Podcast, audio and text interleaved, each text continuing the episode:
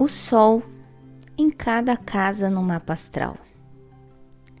Temos muitas coisas acontecendo ao mesmo tempo e somos muitas coisas ao mesmo tempo. É óbvio que, dentro do fluxo transformador que é a vida, seremos chamados a direcionar a nossa energia em alguma coisa em específico, em alguma área em que estamos trabalhando a mais. Somos as doze casas do mapa e temos doze signos do zodíaco em cada uma delas. E entre essas infinitas possibilidades, existe um sofrimento muito grande que a gente entra quando a gente quer insistir em ficar olhando para uma coisa, sendo que tem outros universos, às vezes nos convidando para outro chamado, para outra presença, outra dedicação. E isso acontece em muitos momentos na nossa vida.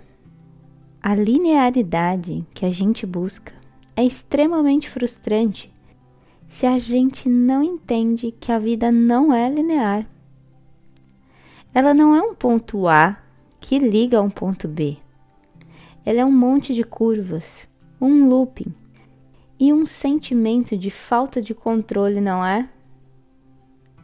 Então é sobre a gente abrir o coração entender o fluxo e o movimento da vida a todo momento. E aí existe a ideia. Agora eu entendi o fluxo da vida.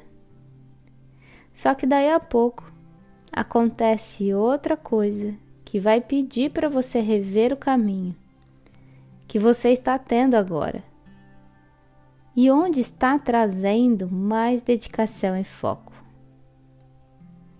E ao mesmo tempo vai pedir para você expandir.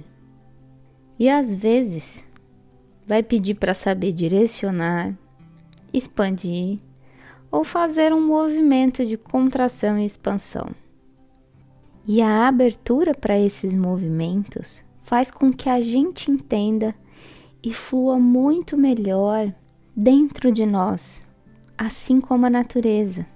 Porque se eu olho para fora e eu vejo a natureza em constante transformação, as flores das árvores caem e nascem novas flores, frutos, e eu tô aqui às vezes querendo a mesma coisa e ficar no estático, porque a minha mente projeta que é isso que eu preciso fazer para me trazer segurança.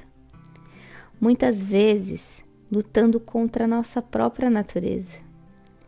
E esse episódio é para te dizer que quando o Sol está em um signo, ele ilumina os assuntos da casa que eu tenho esse signo no mapa astral, favorecendo a realização daqueles assuntos, independente de qual é o seu signo solar, ok?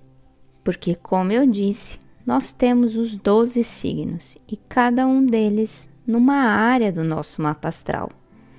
Então, quando o Sol está passando pela minha casa 1, no meu mapa astral natal, ou seja, pelo meu ascendente, é um momento para eu cuidar da minha imagem, da beleza, do corpo. É interessante também para lançar projetos. O foco, quando o Sol passa pela casa 1, é todo voltado para o eu. Por isso, é interessante investir em cursos para despertar a sua essência e poder pessoal. Nos próximos episódios, eu vou falar sobre as demais casas do mapa astral. E por enquanto, me conta aqui, qual que é o seu ascendente? Até mais!